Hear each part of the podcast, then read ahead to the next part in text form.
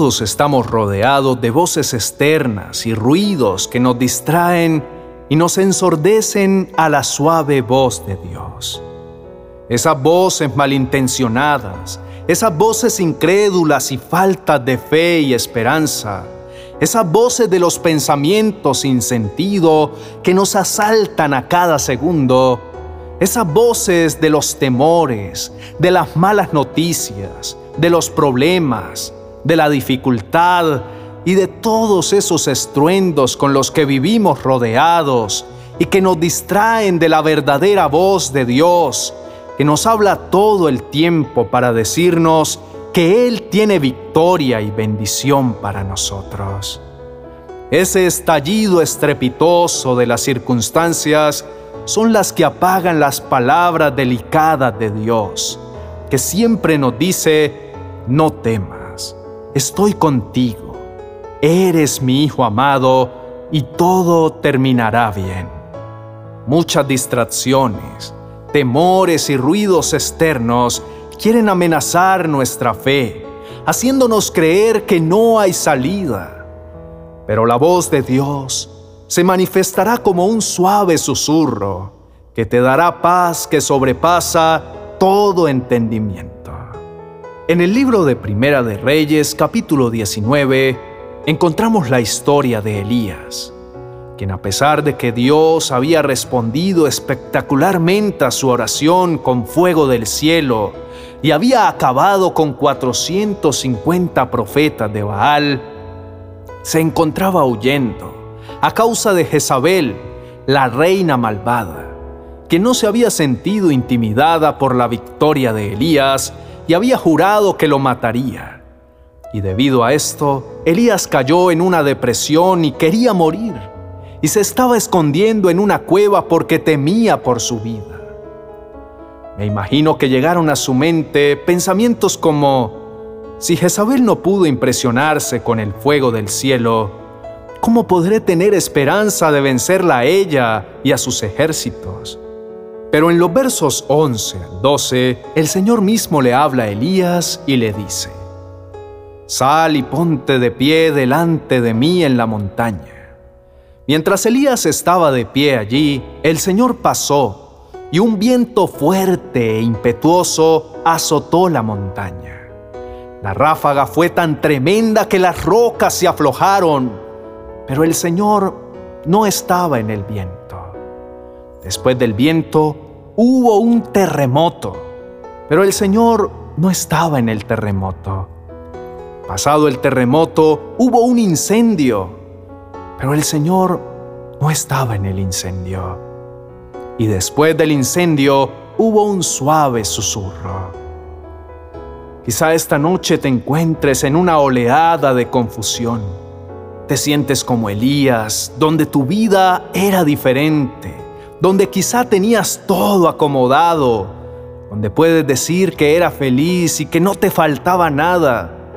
Tenías en tus manos dominado el trabajo, tu hogar, tus hijos, tu economía, y como el profeta, el Señor había escuchado tus oraciones y tenía dominado a los Baales de tu vida pero de repente dio un vuelco y a pesar de que todo estaba tan bien, ahora está revuelto, el mundo cambió, la economía desmejoró y eso te hizo llenar de miedo. Al punto que estás escondido en esa cueva oscura de la angustia y de la incertidumbre. Allí donde no entra la voz de Dios, estás tan guardado que no puedes entender que Dios te está hablando en ese momento. Fuiste corriendo a esconderte, movido por la situación, por tus impulsos, por tus emociones, o presionado por diferentes situaciones. Todo el tiempo has estado tomando decisiones conforme a tu voluntad, cerrándote a escuchar a Dios sin conocer los planes que tiene para ti. De algo puedes estar seguro, y es que Dios te habla todo el tiempo. Y aunque el zumbido horroroso de tus dificultades no te permiten escuchar, Tienes que saber que Dios está ahí a tu lado, hablando con suavidad a tu oído. Su murmullo es suave y apacible para intentar calmar toda la ansiedad, todo el afán y la preocupación que estás sintiendo. El profeta Elías pudo escuchar la voz de Dios, luego del suave susurro, supo de inmediato que ese silbo apacible era la voz de Dios ni en el viento impetuoso, ni en el terremoto, ni en el incendio estuvo la voz del Señor, solo en un tierno aire. Y esa voz le aseguró que Dios estaba en control de todas las circunstancias. Si reflexionamos, el profeta Elías se había dado por vencido a pesar de que tuvo momentos de gloria, donde había sentido el respaldo total de Dios en todo lo que había experimentado. Elías se había rendido y salió a esconderse, dejó todo y siguió solo, y finalmente, después de caminar un día entero en el desierto, se sentó debajo de un arbusto y oró a Dios para que le quitara la vida. Pero en los capítulos 13 y 14 escuchemos lo que sucede. Cuando Elías lo oyó, se cubrió la cara con su manto, salió y se paró a la entrada de la cueva. Entonces una voz le dijo, ¿qué haces aquí, Elías?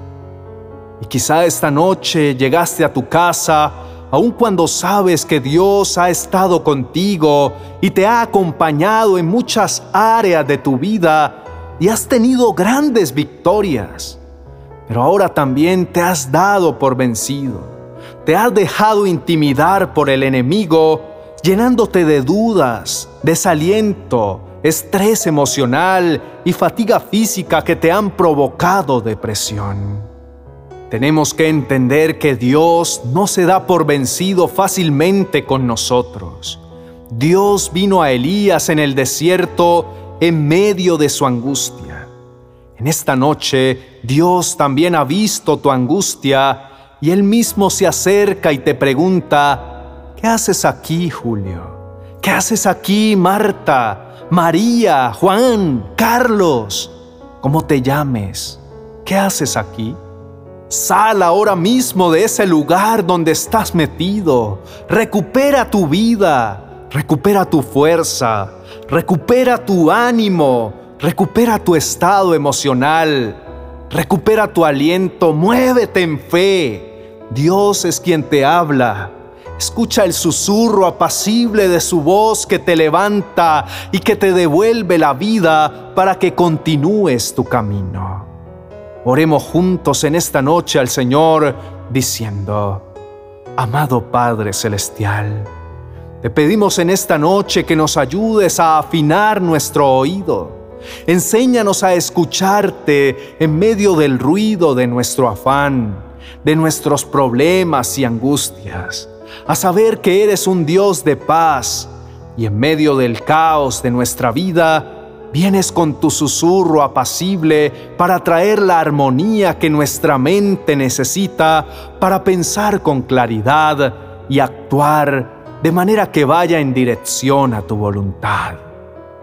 Te pedimos perdón, Señor, porque desearíamos que actuaras a nuestra manera, que te presentaras como esos vientos fuertes que llegan y arrasan con fuerza y hasta nos tiran al suelo en señal de que llegaste tú, a fin de creer que es una señal precisa que no falla.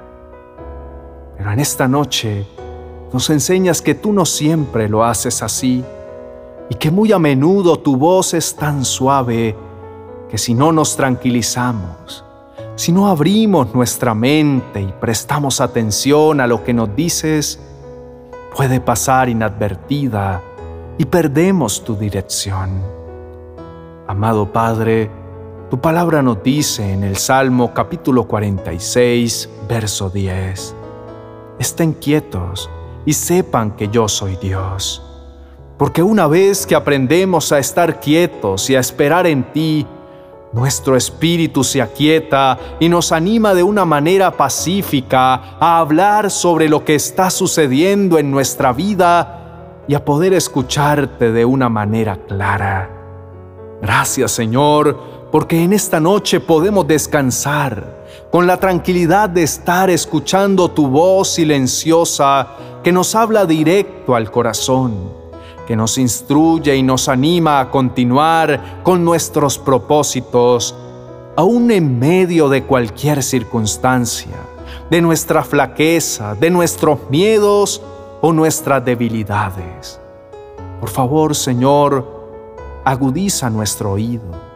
Danos la habilidad para reconocer tu voz y no confundirla nunca con pensamientos pasajeros. O peor aún, que no podamos escucharla, porque dejamos que se pierda con el ruido del mundo y en medio de la conmoción de nuestras emociones confusas. Y es tampoco el tiempo de silencio que pasamos a tu lado, que tu suave voz no se escucha. Gracias Dios porque tu voz nos proporciona consuelo cuando estamos ansiosos y no sabemos qué hacer con nuestra vida así como con Elías que estaba temeroso, agotado, deprimido y sin ganas de vivir. Amado Dios, tranquilízanos con tu voz. Necesitamos de tus palabras. Anhelamos ese susurro apacible tuyo que nos dé una esperanza, que no nos deje hundidos en la oscuridad de la cueva, sino que nos corrija de todos nuestros errores y nos lleve a la luz. Amén y amén.